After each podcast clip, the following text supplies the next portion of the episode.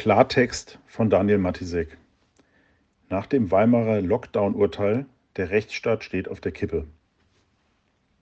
Thüringen wird zum zweiten Mal binnen eines Jahres nach dem Wahldebakel im Erfurter Landtag im letzten Februar zu einem Schicksalsort deutscher Demokratie, zum Kristallisationspunkt beunruhigender Entwicklungen in einem Rechtsstaat, dessen Deformationen hier anscheinend früher augenfälliger und greifbarer zutage treten als irgendwo sonst in Deutschland. Gut 100 Jahre nach Ausrufung der zum Scheitern verdammten Weimarer Republik steht die Bundesrepublik wieder einmal am Wendepunkt. Niemand kann sagen, ob die Bonner bzw. Berliner Republik die Corona-Krise als demokratisch verfasstes Gemeinwesen überstehen wird. Und wieder ist es das thüringische Weimar, wo ganz Grundsätzliches auf dem Spiel steht.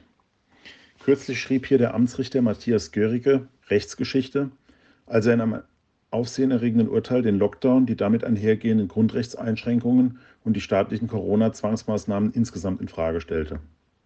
Konkret ging es in der Entscheidung nur um die Lappalie eines 20-Euro-Bußgelds wegen einer illegalen Geburtstagsparty im ersten Lockdown, doch in seiner fundierten Begründung legte Gericke ausführlich und wohlfundiert dar, warum aus seiner Sicht die politischen Corona-Maßnahmen wirkungslos, unverhältnismäßig, verfassungswidrig und somit nichtig seien. Unter anderem machte der Richter plausibel, weshalb die Zahl der durch den Lockdown verursachten Toten inzwischen wohl erheblich größer ist als die an und mit Covid Verstorbenen. Doch noch bevor die sensationelle Urteilsbegründung überhaupt ihre gebührende öffentliche Wirkung entfalten und ins Bewusstsein der Bevölkerung dringen konnte, setzten Koronazis und regierungsloyale Hardliner in der thüringischen Justiz schon alle Hebel in Bewegung, das Weimarer Urteil aufzuheben und von einem anderen Richter neu verhandeln zu lassen.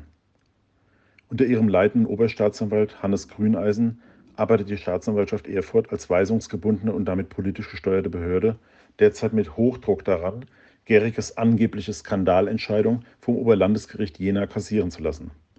Und zwar mit einer haarsträubenden Begründung, die aufhorchen lässt. Das Urteil sei falsch, es schlage hohe Wellen und müsse daher, Zitat, schnell gerade gerückt werden. Zitat Ende denn es hätte das Potenzial, sich auch auf andere Fälle auszuwirken und so womöglich eine Kettenreaktion in der Justiz auszulösen, der einzigen Staatsgewalt, die, zumindest nominal, von den semidiktatorischen Regierungsvollmachten des Infektionsschutzgesetzes nicht betroffen ist. Noch nicht, jedenfalls. Deshalb versuchen die Regierenden und politisch ferngesteuerte Staatsanwälte händeringend, missliebige Urteile mit potenziell weitreichender Signalwirkung zu kassieren, bevor diese Schule machen könnten nach der Devise, was nicht passt, wird passend gemacht. Die Erfurter Staatsanwaltschaft rechtfertigt dies wie folgt. Es gelte, Zitat, unerträgliche Unterschiede in der Rechtsprechung zu verhindern, Zitat Ende. Ein Satz, den man zweimal lesen muss.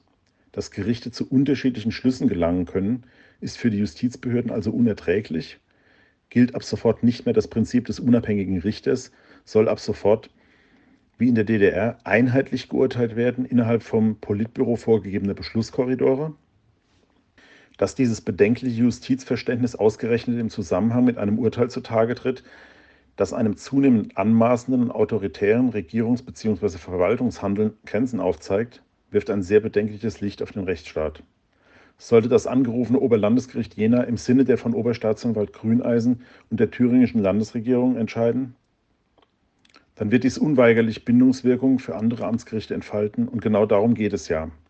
Damit hier nichts schief geht und um subtilen kollegialen Druck der eigenen Zunft aufzubauen, bloß im gewünschten Sinne zu urteilen, melden sich inzwischen schon andere Gerichte ungefragt mit rechtlichen Einschätzungen zu Bord.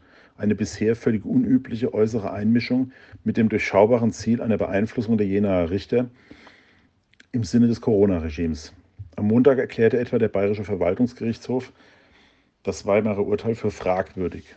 Vermutlich will man damit auch in Bayern gleich etwaige abtrünnige Richter im Staate Södolf präventiv abhalten, Urteile mit einem vergleichbaren Tenor wie bei Görige zu fällen.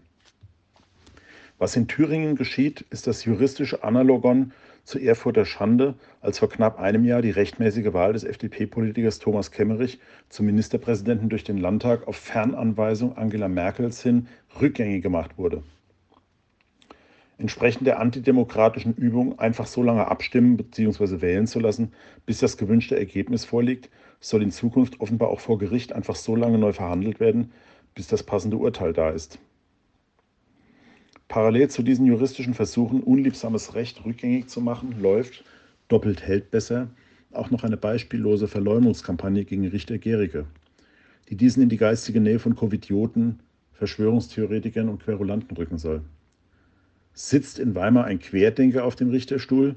fragte Bild und Fokus befand es für suspekt, dass Gericke als Privatmann zweimal gegen die thüringische Corona-Allgemeinverfügung geklagt hatte, wegen Maskenpflicht und Abstandsregeln. So viel Unbotmäßigkeit und Freisinn genügen heutzutage anscheinend schon, um zum spinnerten, gemeingefährlichen Volksfeind gestempelt zu werden.